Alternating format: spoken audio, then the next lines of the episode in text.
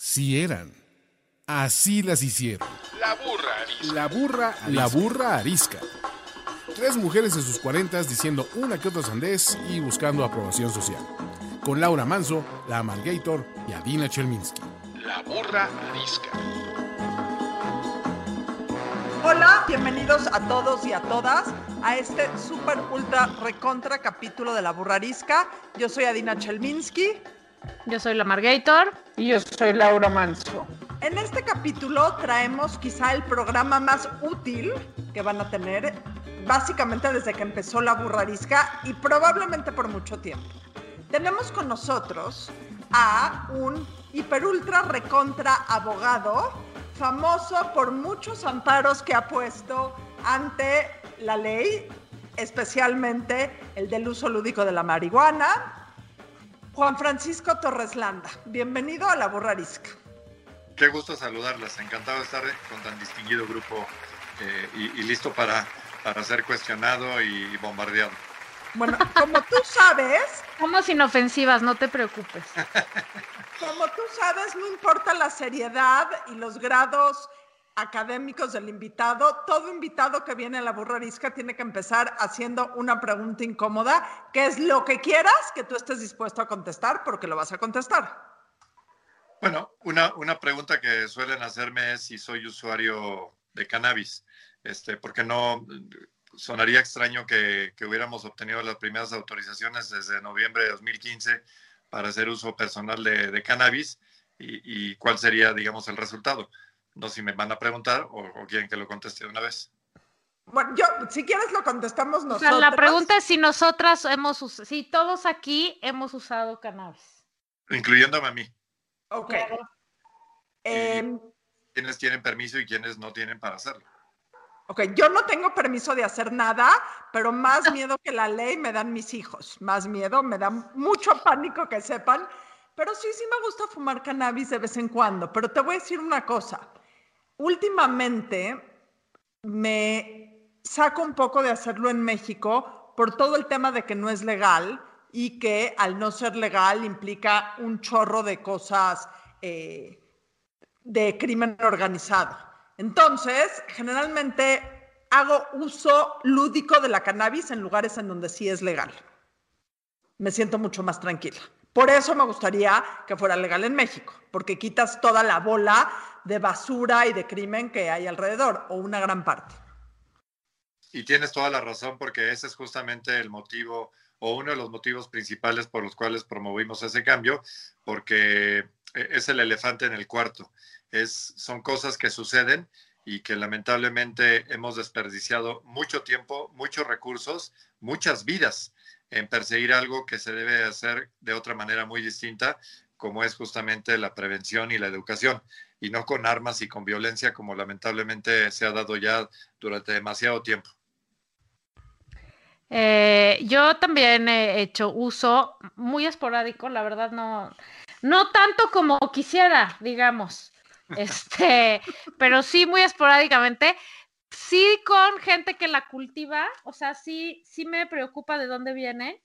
Y bueno, pues siempre hay alguien que tiene por ahí su plantita.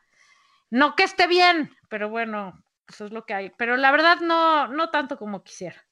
Pero eventualmente sí, y, y son las mejores risas de la vida, sin duda alguna, y la mejor manera de relajarse, lo que sea que uno tenga que relajarse. Está perfecto. Nos falta una cómplice. Pues no voy a contestar. No va a contestar. No, voy a contestar algo este, muy distinto, esa es la verdad. O sea, eh, creo que puedo contar con, o sea, las veces que he eh, consumido cannabis en mi vida. O sea, son, y como dice la Margator, quisiera más he consumido más a partir, sí, de que es legal, en, por ejemplo, ¿no? En Estados Unidos, y entonces, eh, pues ahí hay acceso y demás. Aquí también me da una cuestión más de remordimiento y, me da más remordimiento en los últimos años, porque creo que hay más información y hay más conciencia que antes, hace probablemente 20 años, que probablemente, quizá la probé, la probé un poco más, pero no había esa conciencia de este, oye, es que es, es ilegal, este, esto no está bien e implica este, toda una cadena de hechos y de, y de violencia y de muertes, etcétera, ¿no? Eh, pero pues nos urge que ya, este, ya se legalice así como en otros países, ¿no? y estamos avanzando a pasos agigantados hacia allá, eh, contra viento y marea, porque a pesar de que supuestamente este es un equipo o un partido o un gobierno de izquierda, son ultra radicales en muchos temas, como lo sabemos, y en este no ha sido la excepción. Así es que la tan traída y llevada legislación que permitiría un uso más razonable y, menos eh, problemático eh, personal, pues no, todavía no, no está lista. Vamos a ver qué pasa con este eh, partido que tantos problemas ha generado. ¿Y tú? Exacto. No, yo la verdad es que sí, creo que soy el único que tiene el permiso, pero la verdad es que no, nunca he hecho uso de la misma. No, no he tenido necesidad de, de, hacerlo, este, pero tengo la ventaja de que el gobierno no se tiene que preocupar por mí. Yo le pido que me, me proteja de otras cosas que son más importantes que de mí mismo, porque de mí mismo no me tiene que proteger. Así es que no, en concreto, en concreto yo no, yo no he hecho uso a la fecha. O sea, pero si tú tienes permiso y invitas gente a tu casa, ¿tiene permiso para saber cuándo llegamos? Este, lamentablemente el permiso es personal e intransferible. Ah. Entonces, pero, pero te puedo decir que en la página de México Unido generamos un link donde las personas pueden bajar su proyecto de demanda y los asesoramos y como resultado de ello ya son miles de personas que tienen permisos. Entonces, quienes quieran eh, tener eso a su alcance, lo pueden seguir haciendo en nuestra página porque la legislación no está lista todavía. Adina ya está, estoy segura que Adina está tecleando. Ya, estoy bajando, claro, claro. www.mucd.org.mx, que son las siglas de México Unido contra la Delincuencia. mucd.org.mx.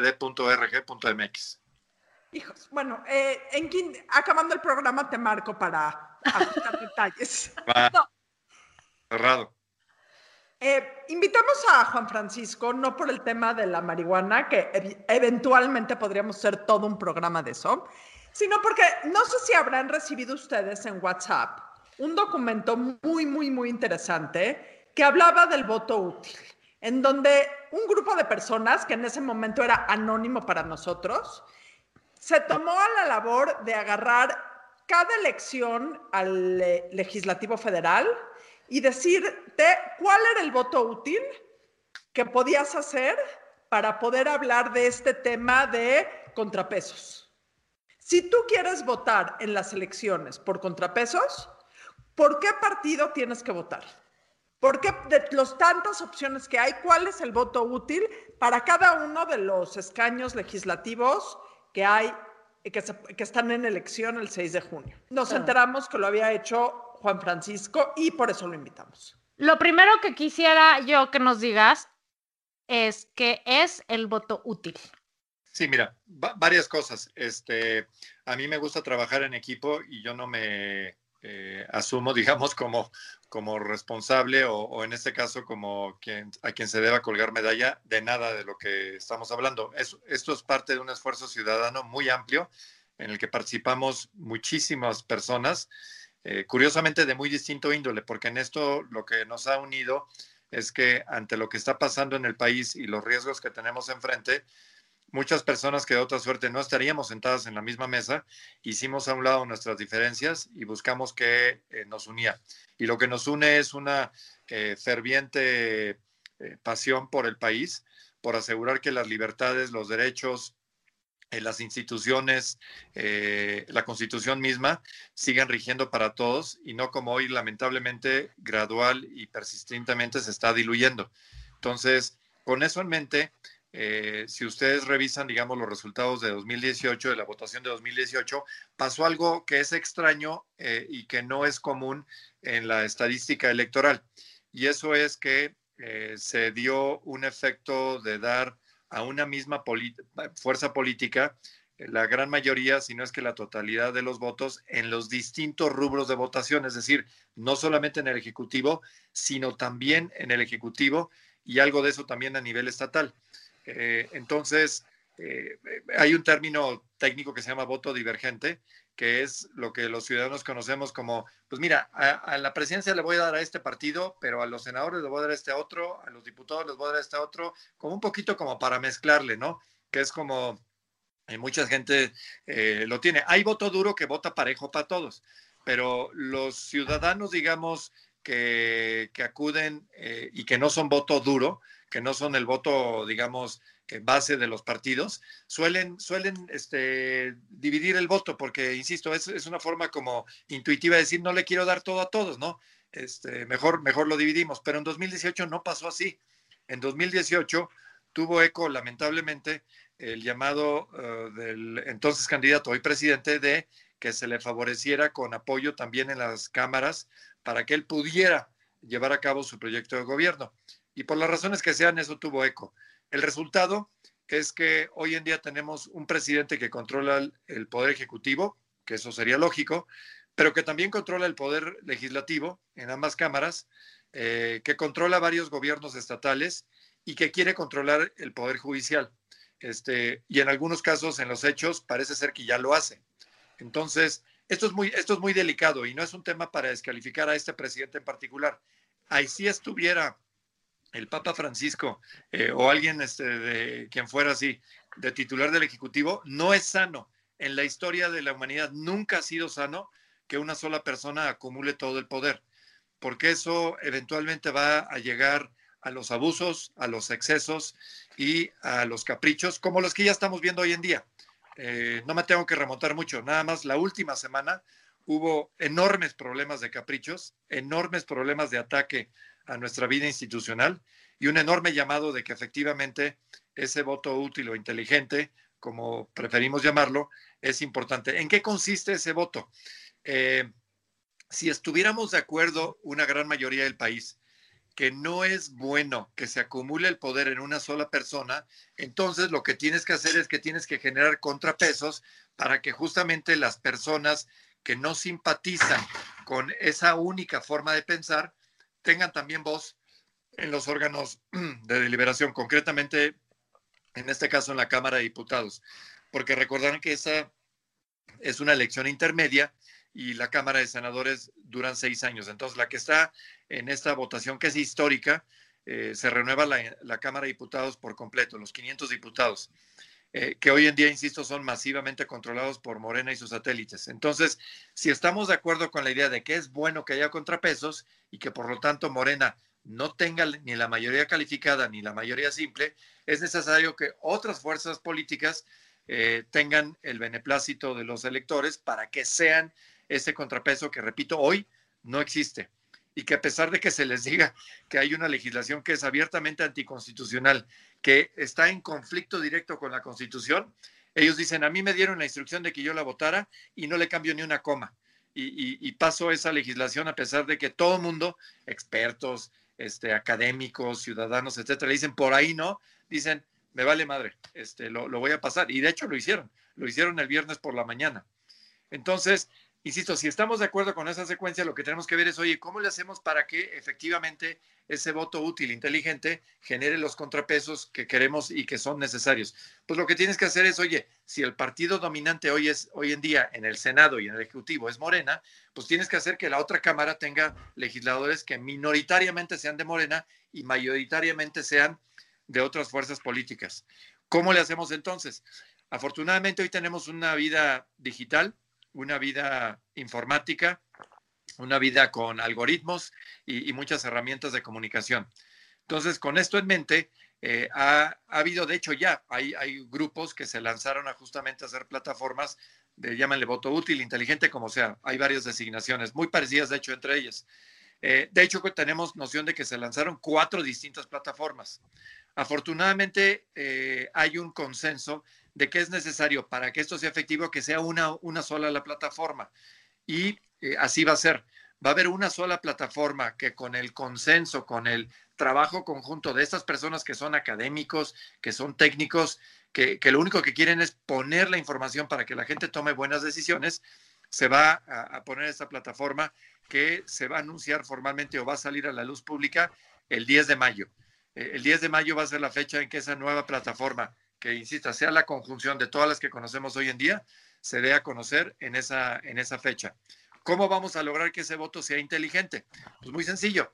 Se divide a nivel de distritos y a nivel de sectores. Si tú volteas a tu credencial de elector, vas a ver ahí que una vez que ves en qué entidad federativa estás, que todo el mundo tiene que saber en qué entidad federativa está, este, luego hay un, hay un sector que son cuatro dígitos.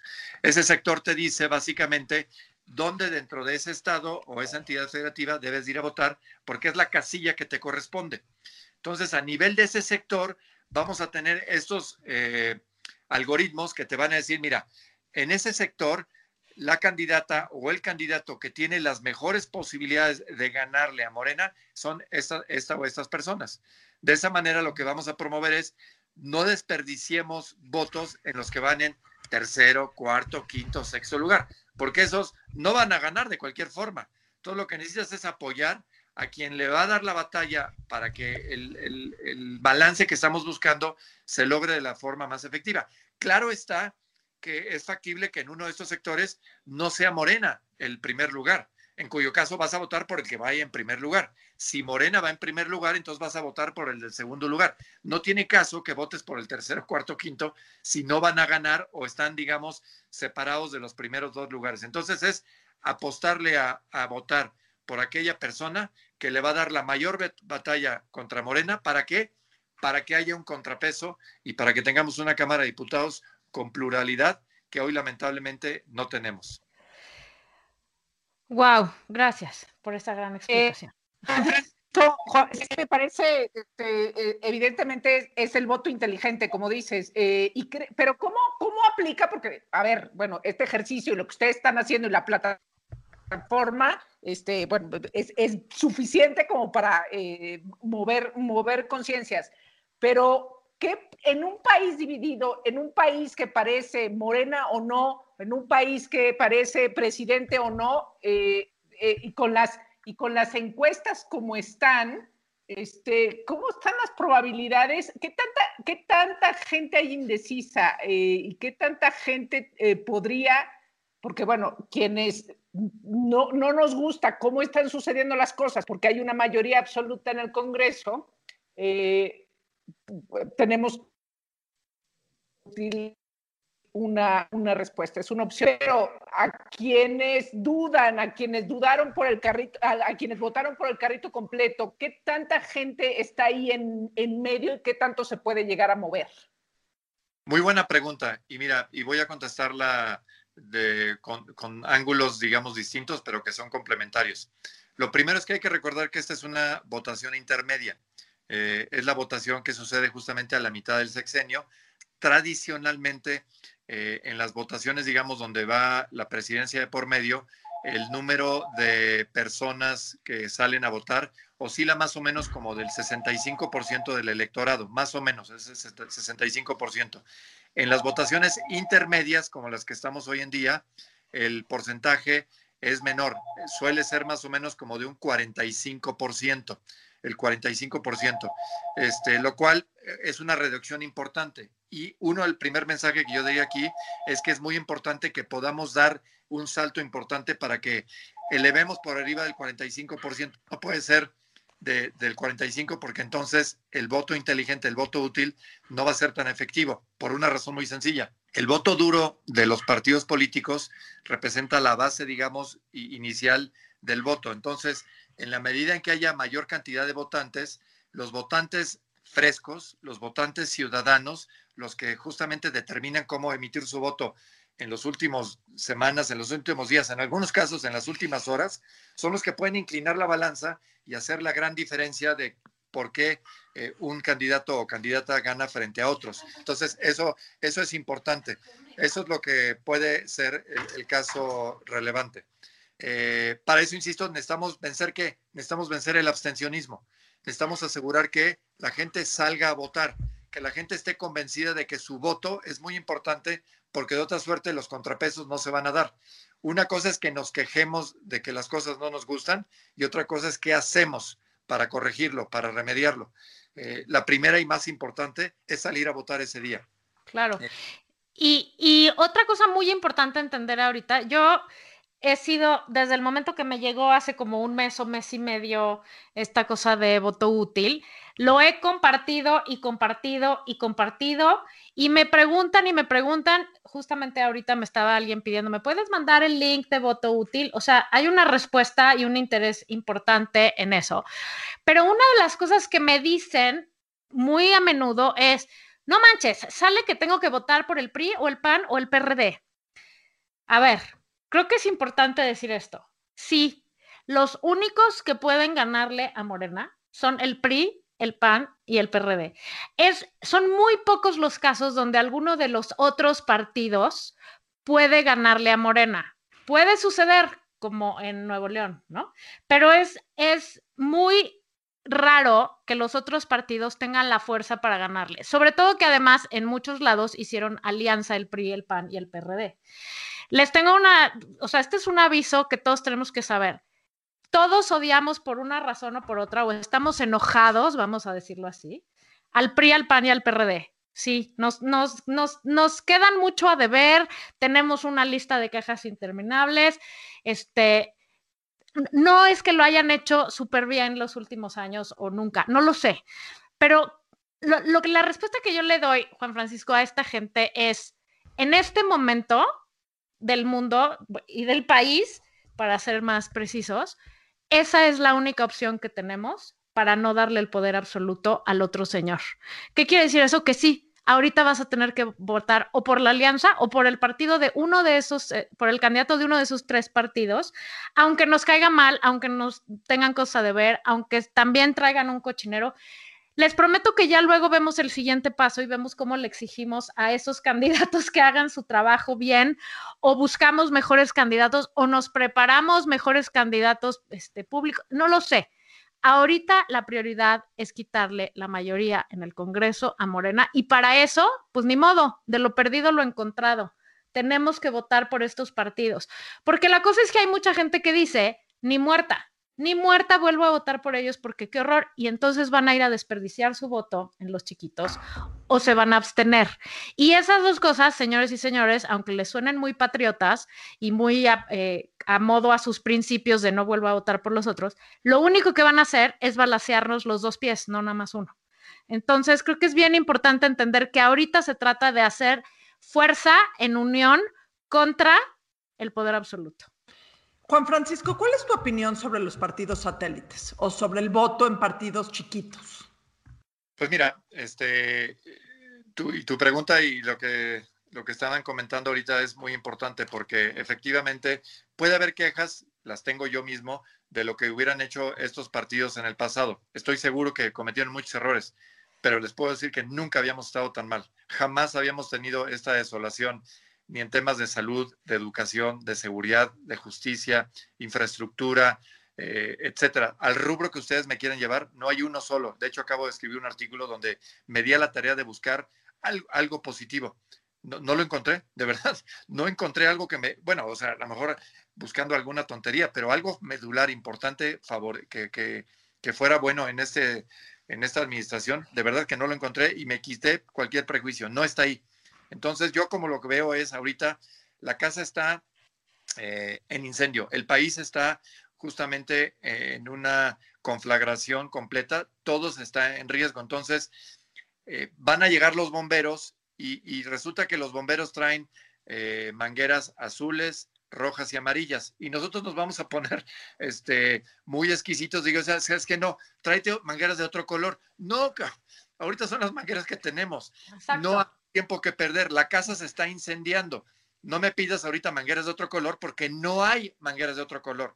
Necesitamos usar las que tenemos, aplicarlas en forma conjunta. Tenemos una triple manguera que es azul, roja y amarilla, que sumada el volumen de agua que pueden generar para apaciguar ese incendio es mucho mayor que el de la persona que tiene una antorcha, un lanzallamas, que utiliza todas las mañanas para quemar la casa. Entonces, ante esa disyuntiva, la pregunta es, ¿nos esperamos a que haya mangueras de otro color? No, porque lo que va a pasar es que no va a haber casa después que construir, ni los cimientos van a quedar. Entonces, por eso es que tenemos que actuar de esta manera y asegurarnos que tengamos absoluta diligencia en usar las mangueras del color que tenemos. No dudemos ni un segundo. Los candidatos, mira, hay candidatos que seguramente, estoy seguro que puede haber mejores candidatos. Estoy seguro que en un mundo ideal podríamos tener mejores fórmulas, pero ahorita es lo que se logró. Logramos la coalición de los tres partidos, eso le va a dar competitividad real y el voto inteligente tiene esperanza de lograr el objetivo deseado. Insisto, a partir del 7 de junio nos reunimos y nos ponemos las pilas para ver cómo le hacemos la siguiente vez. Pero no va a haber 7 de junio si no nos ponemos con una eh, dosis de inteligencia y pragmatismo para lograr salir de esta lamentable celada, de este lamentable eh, pues eh, callejón sin salida en el que nos quieren meter. Así es que la, la, duda es para nosotros y hay que actuar ahora. Y de unión, ¿no? O sea, yo creo que un poco es el escenario como cuando hay temblores, porque aquí siempre decimos que los mexicanos en el día a día somos bastante deslindados de todo, pero basta que haya una crisis así cabrona como un temblor y entonces reaccionamos súper bien, tenemos muchísima, o sea, muy buena respuesta a, a la emergencia. Y yo creo que esto es una emergencia idéntica, en donde en vez de juntar latas de atún y botes de lo que sea, lo que necesitamos es juntar nuestros votos por las personas que pueden ganarle a Morena en donde haya que ganarle a Morena. O sea, es exactamente lo mismo. Es, es, una emergencia nacional a favor de la democracia. O sea, es nada más eso. Nada más nuestra democracia nos estamos rifando el 6 de junio. 100%. 100%, es así como tú lo señalas, este, y ahorita es hacer caso omiso, digamos, de otras cosas y concentrarnos en lo importante. Lo importante es asegurar que el país no se termine consumiendo en las cenizas, traer un nuevo equipo, traer posibilidades concretamente en la Cámara de Diputados. Y, y, mucha gente dice, bueno, ¿por qué los pinches diputados nunca ni los veo, ni me interesan, no sé ni cuál es el que está en mi distrito, etcétera? Pero hay un tema fundamental los diputados deciden cómo se ejerce el presupuesto en el país. Exacto. E, e, es el tema fundamental. Si podemos meterle control a los dineros, vamos a poderle meter control a que no se sigan desperdiciando los recursos, que no se siga abonando a obras que son simplemente este, castillos de naipes, que son cuestiones totalmente de capricho. Entonces, por eso es tan importante la Cámara de Diputados. Es como si en la casa, digamos, para que lo entienda todo el mundo, en nuestra casa, vamos a decidir que hay una persona que está ahí eh, a, cargo de, utilizar el dinero y, tenemos hambre, tenemos necesidad de médicos, tenemos necesidad de seguridad y resulta, resulta que el que tiene el dinero se pone a construir una alberca, cabrón. Pero ¿cómo estás loco qué? ¿Qué no ves que estamos, estamos sin, este, eh, comida en el refrigerador? No podemos actuar este, con, los niños que necesitan ir a la escuela, etcétera. No, yo decidí que lo que importa en esta casa es este, es construir una alberca. Oye, pero si ni agua tenemos, ¿cómo lo vamos a llenar? A mí me vale madre, yo voy a hacer una alberca. Ese ejemplo que les doy es exactamente lo que está pasando hoy en día. Están construyendo albercas a, diestra y siniestra, mientras que la población se está muriendo por la pandemia, por falta de trabajo, por falta de alimentos, etcétera. Así tenemos las cosas y por eso es que la Cámara de Diputados tiene que meter orden para que paremos las albercas y hagamos cosas que hacen sentido.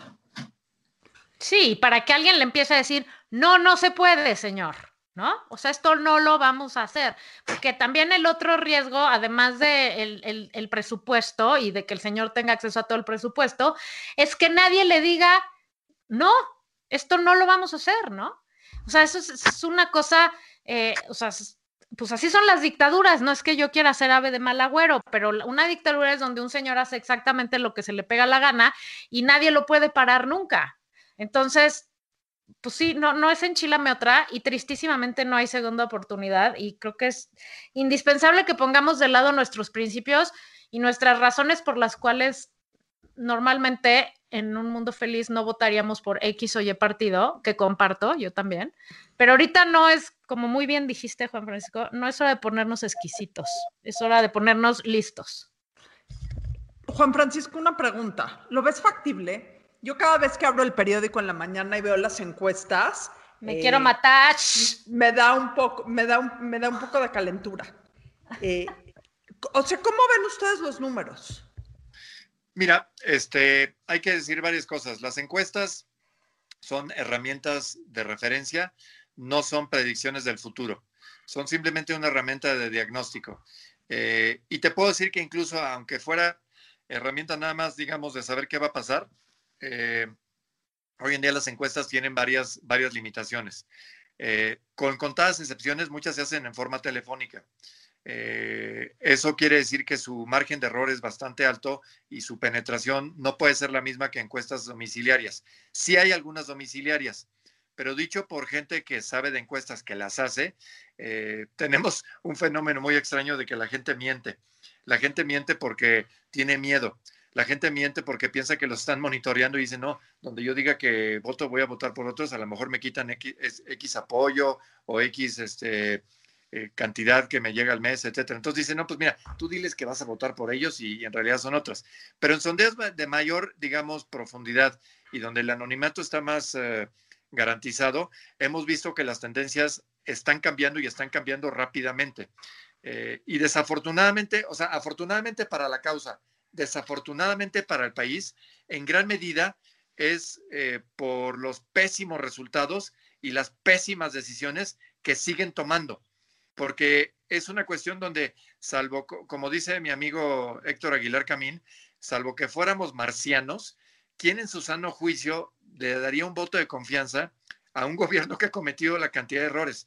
Digo, nada más en materia sanitaria, 190 mil paisanos, colegas, eh, connacionales, ya no están con nosotros hoy en día, fruto directo de la impericia con la que se manejó la pandemia. Eh, nos podrá parecer, son dos estadios aztecas llenos de cadáveres que hoy en día son resultado, insisto, directo de la impericia, de gente que alguien podría decir, bueno, es que se equivocó. No, el problema no es que se haya equivocado. El problema es que a sabiendas de que se equivocaron, nunca fueron para corregir el camino. Ese es el gran problema. Y en muchos otros temas, ese es, ese es el, punto, digamos, principal, porque alguien puede decir, bueno, nadie está obligado a atinarle a la primera. No, pero cuando ves que algo no funciona, estás obligado a cambiar el rumbo. Si tú ves que el precipicio está enfrente y no traes un paracaídas, lo menos que haces es acelerar. Pues estos cuates, incluyendo ya saben quién, se encarga de acelerar todos los días porque piensa que para él lo único que le interesa es acumular poder, eh, generar, digamos, ruido eh, y, tener una serie de aduladores, lamebotas, que no tienen criterio alguno más que eso, más que favorecer al líder que, que, ellos piensan es casi una figura eh, teocrática, ¿no? Entonces, por eso es tan importante que nos demos cuenta de que en esta ocasión tenemos que actuar en forma muy inteligente, en forma colegiada eh, y que las tendencias, repito, sí van en la dirección correcta. Se está viendo cómo se van desmoronando muchos de los candidatos. El tratado de sostener, y creo que aquí no los tengo que convencer, sostener a candidatos que son manifiestos violadores, este, con denuncias recurrentes, eh, personas que están tachadas de corrupción abierta, etcétera. O sea, ¿en qué cabeza cabe que eso va a tener un éxito o de qué manera se quieren burlar del electorado para generar eh, un voto en favor de este tipo de personas? Entonces, por eso es que nosotros vemos que la batalla va a ser dura, ¿eh? eh no, estoy diciendo que la batalla ya se ganó, no, la batalla va a ser dura porque recuerden que estas personas vienen de las ultramafias eh, de los partidos viejos. Si alguien dice que no les gustaba votar por el PRI, pues que piense dos veces, porque votar por Morena es votar por el PRI, este, por el PRI, rancio, por el PRI de trampas, por el PRI de Bartlett, por el PRI de, de Napito, este, y de muchos otros que se dieron eh, pues eh, cita en ese pepenadero en que se convirtió Morena, ¿no? Entonces, eh, sí, los otros partidos, insisto, han tenido sus problemas, pero hoy son por los que debemos de apoyar. Y tenemos candidaturas emblemáticas como, por ejemplo, el Borrego Gándara, que en Sonora ya rebasó a, eh, Durazo, ya va arriba de Durazo, va, muy bien. Eh, la candidata en Zacatecas que se va, va dándole la, batalla fuerte a la familia Monreal. Y mira que los Monreal son los caciques ahí. Eh, tenemos de, de, 15 gobernaturas, en 11 de ellas hay coalición. De 300 diputaciones federales, en 219 hay coalición. Entonces, como decimos nosotros, y yo escribí un artículo sobre esto, le decimos, hay tiro, sí podemos ganar nos tenemos que convencer de ello y que la gente salga masivamente a votar y que lo haga en forma inteligente. Juan Francisco, dijiste que había que, convencer a la gente que normalmente en intermedia sale menos a votar. ¿Existen algunas características demográficas de así? ¿Quiénes no salen a votar? ¿Quiénes se quedan en su casa? ¿A quiénes les importa menos? ¿Se, se pueden clasificar? Este, Mira, es, es, algo muy variado porque, repito, las elecciones intermedias varían de entrada con las elecciones seccionales. O sea, ahí hay un, un, bajón importante que tenemos que revertir en esta ocasión. Otros ingredientes adicionales que hay que vencer en esta ocasión es la pandemia. Eh, tenemos que asegurarnos todos de que la pandemia no se convierta en un obstáculo para que salgamos a votar. Tengo información de buena fuente que estos impresentables del gobierno son muy capaces de elevar el semáforo epidemiológico cerca del día de las elecciones para inhibir el voto, para tratar de hacer que la gente no salga a votar. Les pido sobremanera que no caigamos en esa trampa. Evidentemente, no estoy sugiriendo que eh, evitemos las medidas de prevención. Hay que usar tapabocas, hay que usar careta, hay que guardar sana distancia, todas las demás prevenciones obviamente que eh, están habidas y por haber. Eh, pero esto no puede ser un obstáculo para que salgamos a votar. En las casillas va a haber medidas para justamente evitar el contagio y evitar este tipo de problemas. Pero la, la, pandemia, sin duda, es un problema que tenemos que eh, resolver. Ahí aprovecho para hacer una crítica abierta al gobierno. Otra más. El, el, INE, el INE les pidió al gobierno, y ustedes dirán si no era una petición razonable, que así como se, se tiene que vacunar a todos los médicos del país, no solamente a los del sector público, sino a todos los médicos, a los funcionarios de casilla se les tendría que haber privilegiado en vacunarlos, porque ellos están asumiendo una labor cívica en algo tan importante como es la democracia en el país y que lamentablemente estos eh, desnaturalizados decidieron no obsequiar, no dar ese beneplácito y esa medida para los funcionarios de casillas lo que deja eh, entrever que estamos con personas que son desalmadas, que les interesa poco la democracia y que lo que quieren es justamente acumular poder al costo que sea, incluyendo arriesgar a los funcionarios de casilla. Afortunadamente, tenemos gente valiosa que va a hacer esa función y tenemos ciudadanos que van a votar, que no se van a detener por esto. Aquí nada más quiero hacer un comentario, porque yo voy a ser eh, funcionaria de casilla y la verdad es que los eh, ya vinieron dos veces a darme capacitación y la verdad es que mis respetos al INE, mis respetos, el nivel de, de capacitación que te dan y la cantidad de medidas que están tomando para que toda la gente esté protegida. Van a poder estar dos personas en la casilla, en toda la casilla al mismo tiempo. Se va a repartir eh, gel antibacterial. O sea, las medidas están extremadamente bien, eh, bien puestas. Eso es muy importante, qué bueno que lo digas. Qué preocupación tan grande siento en mi ser. ojalá, ojalá entendamos que no, o sea, híjoles, que, que, repito mucho, pero que no hay otra oportunidad. O sea, ojalá entendamos la importancia. Ojalá lo que siempre digo aquí, señoras, ya que aquí hay muchas, somos el 52% del padrón electoral. Si nosotras nos ponemos la pila, nosotras podemos ser el, punto de quiebre en esta situación. Y nosotras tenemos hijos y tenemos maridos y somos las que muchas veces llevamos y traemos a nuestros papás. O sea, como dice Max Kaiser, no nada más alcanza con que vayas y votes tú. Lleva a cinco gentes por lo menos y explícales la importancia del voto útil. ¿Cuándo vamos a tener esta liga, Juan Francisco? ¿Cuándo, o sea, esta nueva, pues no sé si es app o plataforma o lo que sea, que va a conjuntar la de todos los demás, que hay que decir, porque otra cosa que me decían a mí es que no, es que es una cosa eh, que es, es, de Morena para desestabilizar y para confundir y ya sabes, aquí ya vivimos siempre con la mente de que todo es un complot, ¿no? Esto no es un complot, gente, esto es una iniciativa de gente particular, lista y, y capaz, preocupadísima por este país, en donde lo único que tienes que ingresar es tu número de sector, ¿correcto? O de sección o de no sé cómo se dice. Es la sección en tu el sector. de sección electoral. No metes ningún otro dato personal y esta plataforma se alimenta de las encuestas. Día con día van metiendo las encuestas de cada lugar y de cada sección y ese es el resultado que te arroja. O sea, no hay truco, nadie te quiere robar tu información, nadie quiere manipular, no es de morena. Esto sí es algo en lo que se puede confiar y que el día hay que estarlo este, checando constantemente, pero el día de las elecciones en la mañana se meten y checan cuál es, porque puede haber cambiado. y entonces van y votan útilmente, por favor. ¿Cuándo vamos a tener esa liga para que compartamos como ametralladoras por todos lados? El 10 de mayo es el lanzamiento formal de la plataforma renovada y conjunta. Entonces, el 10 de mayo, no se nos olvida, el Día de las Madres. Ese día le vamos a dar en la madre a las pretensiones de quienes quieren acabar al país. Y entonces vamos a sacar esta plataforma que, como bien dices, no va a requerir ni un solo dato personal tuyo. Es más, no vas a ver ni siquiera quién está consultando. Lo único es que va a ser unidireccional. Te va a dar información que tú le pidas en función de decir dónde voy a votar.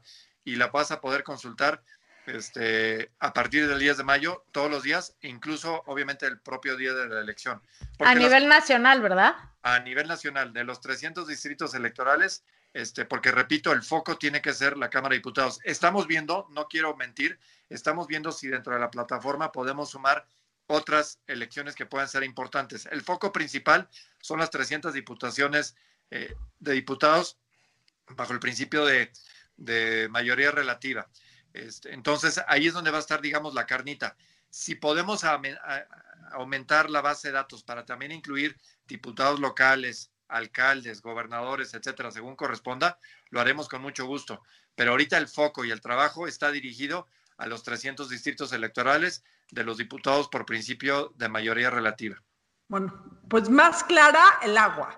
O sea, no hay más claro que esta explicación, no la van a tener en ninguna, absolutamente ninguna parte.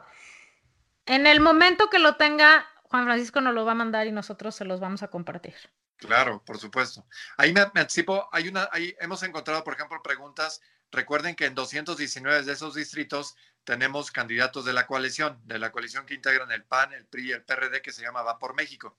Entonces, muchas personas me han dicho, oye, es que yo, yo siempre he votado por el PAN, este, y yo no veo por qué ahora tengo que votar de otra manera, ¿no?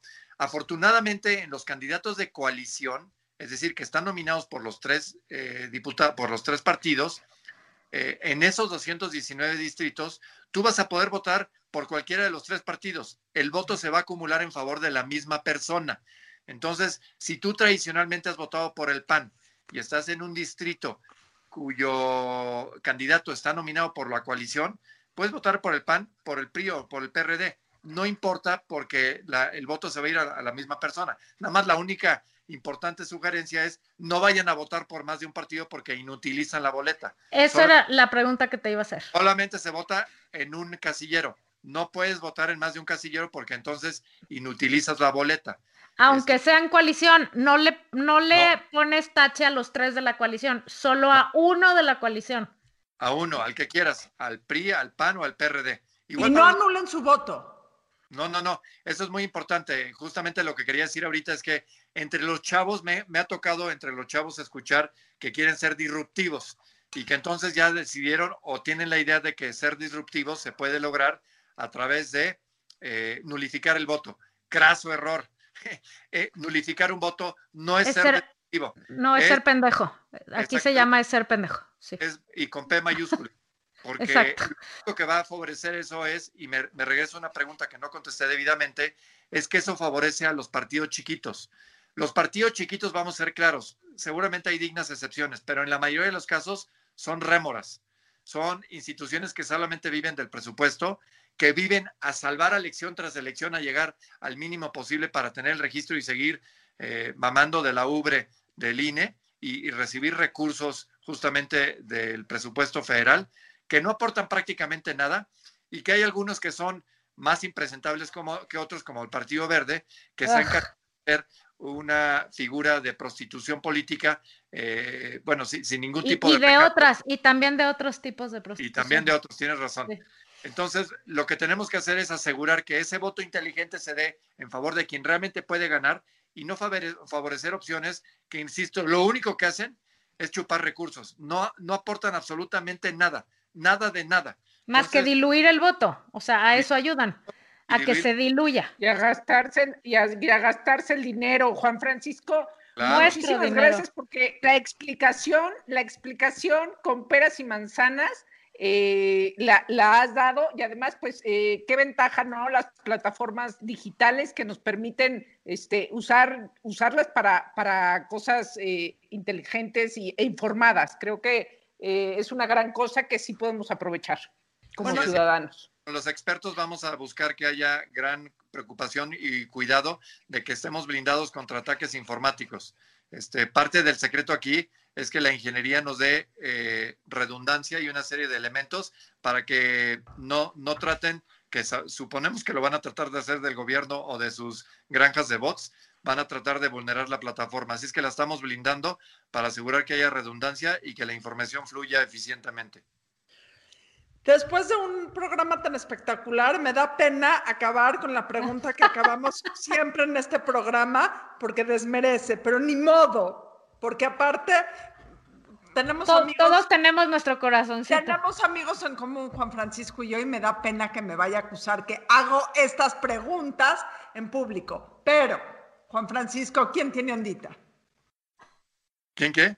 ¿Quién tiene ondita? ¿Quién tiene sex appeal? ¿De ustedes tres? No, en el mundo. Las tres. No, en el mundo. Oye, muchas gracias, pero no, de, de alguien de O otro sea, lado. Que no sea, que no sea Kamala Harris o Obama porque ya están muy choteados. Ah, ya. No, pues bueno, este, digo, la verdad es que ya eh, a, a cierta edad, eh, la, la parte, digamos, obviamente del atractivo físico es importante, pero creo que el balance entre que haya una persona que pueda ser físicamente atractiva, pero que además eh, tenga eh, un desarrollo intelectual y que tenga capacidad, digamos, de ser contestataria, etcétera, creo que eh, a, a lo largo de los años, digamos, es lo que de repente uno empieza a apreciar más, ¿no? La belleza física, nos guste o no, pues esa se desvanece. La belleza intelectual y la belleza ética, moral, etcétera, esa eh, resplandece con la, con la edad. Entonces, si eso es cierto, eh, pues no sé, a mí, eh, no, no sé si la palabra es sex appeal, porque eso a lo mejor puede tener una connotación muy ligada a lo físico, pero a mí, por ejemplo, Angela Merkel me parece una persona fascinante, me parece una persona increíble. ¿Quién más? El, el antítesis de eso, por ejemplo, alguien que me, que me choca por, por muchas cosas es Putin este, o Trump. Es- me parecen personas despreciables por muchas razones, aunque les reconozco que puedan tener una inteligencia eh, pues eh, operativa, pero no una inteligencia o sex appeal. Eh, entrando ya, digamos, en, en lo que son este sex appeal más puro, pues digo, de mi época, a mí me gustaban las niñas de Friends, este, a mí me parecían que las tres eran muy guapas y, y en ese momento me parecían muy atractivas. Fue un verdadero, verdadero placer tenerte en el programa y lo que te pedimos es que una vez que pasen las elecciones vuelvas a venir para platicar de ahora qué tenemos que hacer. Ya apagamos el fuego, cómo reconstruimos la casa. Y danos tus redes, por favor, para que te sigamos por ahí. arroba Juan F. Torresland, o sea, mi nombre nada más sin la A final porque ya no ocupo. Eh, cuando, cuando creé la cuenta de Twitter no sabía yo que tenía un número de caracteres límite en el nombre, entonces me quedé con Juan F. Torresland. Eh, ahí en, en Twitter estoy muy activo eh, y también en nuestras redes sociales de UNE México. Eh, UNE México es el, justamente la agrupación ciudadana en la cual eh, entramos en todos esos temas de participación política. Bueno, un verdadero placer. Gracias. Francisco. Gracias. Gracias por esto esfuerzo enorme que están haciendo. Eso en vez de quejarse, ocuparse es la primera de las cosas que hay que hacer.